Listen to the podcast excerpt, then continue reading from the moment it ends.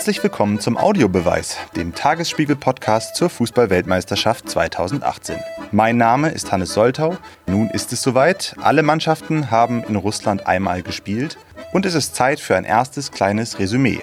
Dafür ist heute Julian Gräber mit mir hier im Studio aus der Sportredaktion des Tagesspiegels. Hallo Julian.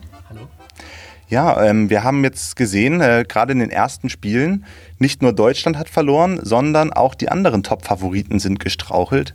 Also Argentinien hat unentschieden gespielt, Brasilien hat unentschieden gespielt, Frankreich und äh, England haben auf eine nicht sonderlich souveräne Art und Weise gewonnen.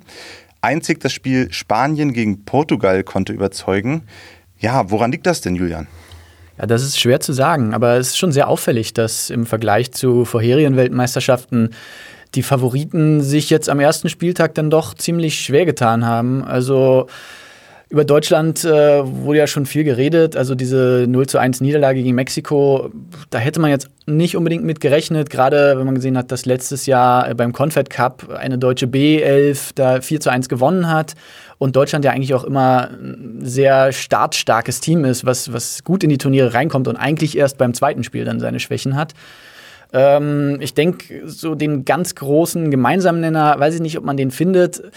Also im Prinzip haben viele Mannschaften so ein bisschen uninspiriert gespielt. Also gerade die Argentinier, das war alles so ein bisschen behäbig. Ja, Ball zu Messi und der wird es schon machen. Aber wenn dann vier Isländer bei Messi stehen, wird es natürlich schwierig. Und die Brasilianer fand ich dann doch ein bisschen besser. Die hatten gegen Schweiz ihre Chancen, haben die nicht genutzt und kriegen dann ein Tor nach, einem, nach einer Ecke. Das kann mal passieren. Und die Schweiz ist ja durchaus auch ein recht ernstzunehmender Gegner. Ähm, Frankreich fand ich nicht gut. Äh, England war auch nicht gerade überragend gestern. Also da ist schon noch Luft nach oben. Am meisten haben mich die äh, Spanier bis jetzt überzeugt. Also gegen Portugal, das war schon ein tolles Spiel. Und da merkt man einfach, ähm, psychologisch ist es, glaube ich, auch ein bisschen einfacher in ein Turnier reinzukommen, wenn du sofort gegen so eine starke Mannschaft spielst.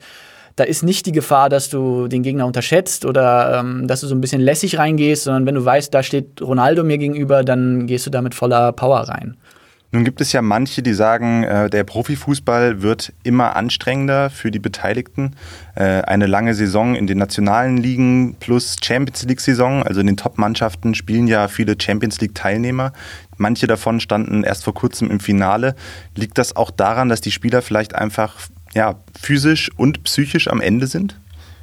Ja, also die Müdigkeit äh, ist sicherlich ein Faktor, ähm, ist jetzt aber kein großer Unterschied zu den Turnieren vor vier Jahren oder vor acht Jahren. Also die Champions League und die, die Ligen, die großen nationalen Ligen äh, sind anstrengend, gerade in England mit den verschiedenen Pokalwettbewerben und viele äh, Spieler bei dieser WM spielen ja in der Premier League.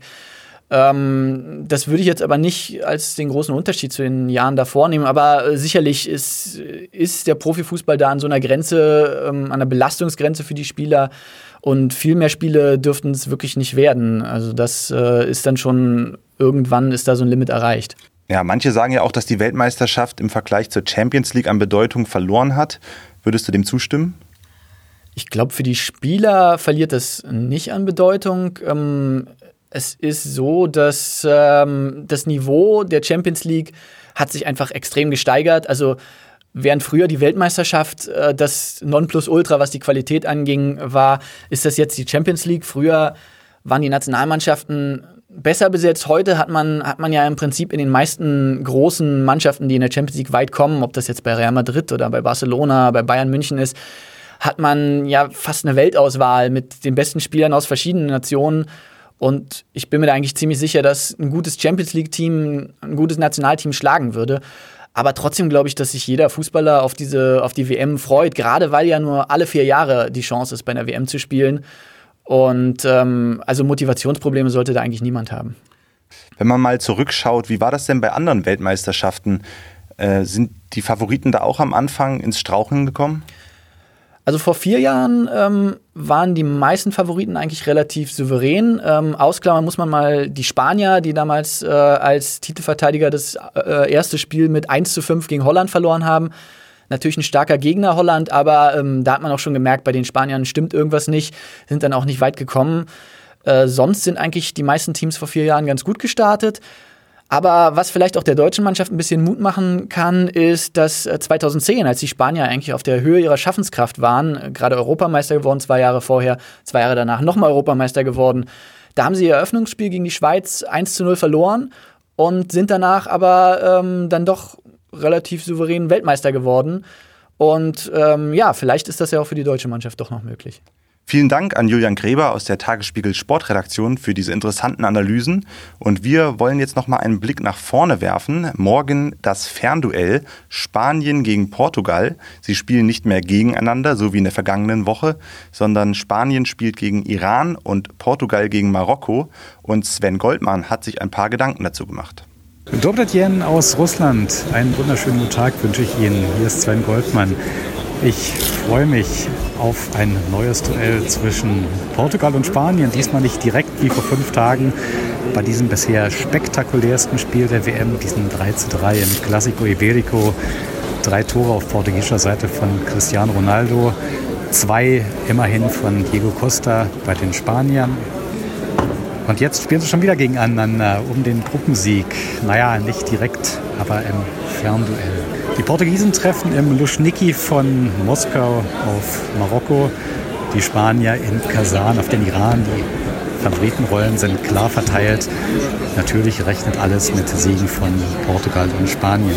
In Portugal reden alle noch über die drei Tore von Cristiano Ronaldo und über seinen seltsamen Torjubel, das Kratzen am Kinn. Gibt eine kleine Geschichte dazu. Das Kratzen am Kinn steht für den Ziegenbart. Ziege kürzen wir im Englischen, dann nennen wir im Englischen Goat, abgekürzt G-O-A-T.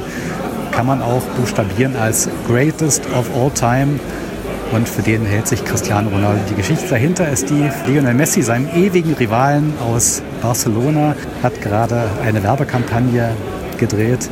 Ein Video, auf dem Messi eine Ziege über die Schulter wirft. Soll wohl heißen von Cristiano, der wahre Ziegenbart bin ich, der Greatest of All Time. Wir werden sehen, wie er das heute im Luschniki gegen Marokko rechtfertigen kann. Die Spanier sind für mich in der Nachbetrachtung dieses spektakulären 3-3 von Sochi ein wenig zu kurz gekommen. Sie haben ein für meine Begriffe herausragendes Spiel gemacht mit einem Mittelfeld, das seinesgleichen sucht bei dieser WM. Andres Iniesta und Sergio Busquets vom FC Barcelona, David Silva von Manchester City und der überragende Isco von Real Madrid. Hat jemand ernsthaft bemerkt, dass diese Mannschaft zwei Tage zuvor ihren Trainer verloren hat, dass da nicht mehr der so kurzfristig und spektakulär entlassene Julian Lopetegui Kommandos gibt, sondern der ehemalige technische Direktor Fernando Hierro? Ich habe es nicht gemerkt und das war, glaube ich, auch das, was die Spieler zeigen wollten. Wir sind eine Mannschaft und das, was da ohne unseren Einfluss passiert ist, interessiert uns nicht. Andres Iniesta, der große und noch gar nicht so alte Mann des spanischen Fußballs, hat gesagt, diese Entscheidung war schon seltsam und schmerzhaft, aber sie ist nun mal gefallen und wir müssen da durch. Genauso werden sie das auch heute gegen den Iran haben und im Fernduell mit den Portugiesen. Ich sehe da die Spanier im Augenblick vorn. Lasst uns überraschen. Ich wünsche Ihnen einen schönen Tag. Bis dann. Tschüss. Vielen Dank an Sven Goldmann nach Russland. Das war der Audiobeweis, der Podcast des Tagesspiegels zur Fußball-Weltmeisterschaft 2018 in Russland.